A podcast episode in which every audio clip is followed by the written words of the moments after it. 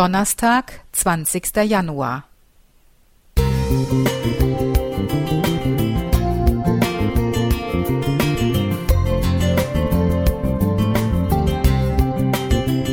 Ein kleiner Lichtblick für den Tag.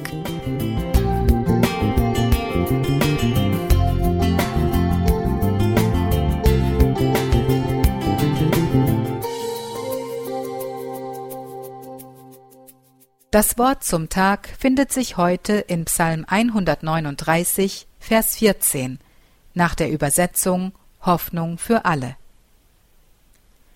Herr, ich danke dir dafür, dass du mich so wunderbar und einzigartig gemacht hast.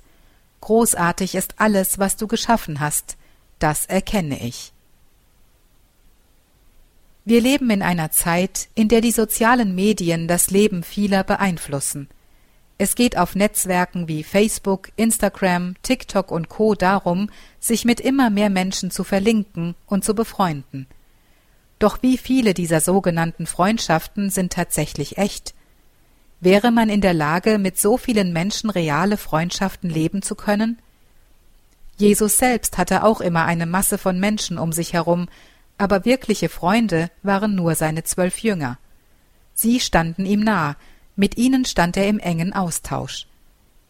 Wir wissen, dass Freundschaften beidseitig gepflegt werden müssen, damit sie dauerhaft von guter Qualität sind. Hast du dir aber schon einmal Gedanken darüber gemacht, wie die Qualität deiner Beziehung zu dir selbst aussieht? Eine Freundschaft mit sich selbst klingt vielleicht etwas merkwürdig. Manche mögen Angst davor haben, als Egoist dazustehen, wenn sie sich selbst mögen.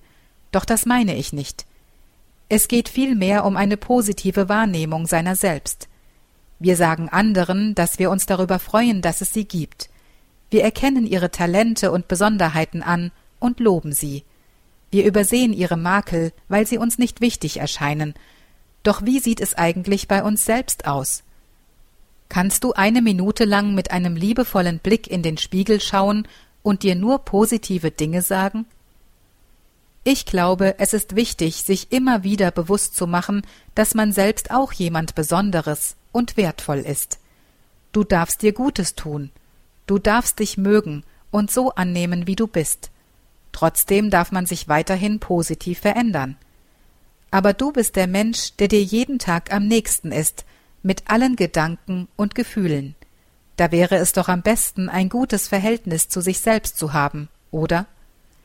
Eine solche Freundschaft zu pflegen ist etwas Kostbares, und ich bin mir sicher, dass diese Haltung gleichzeitig positive Auswirkungen auf alle anderen Beziehungen haben wird.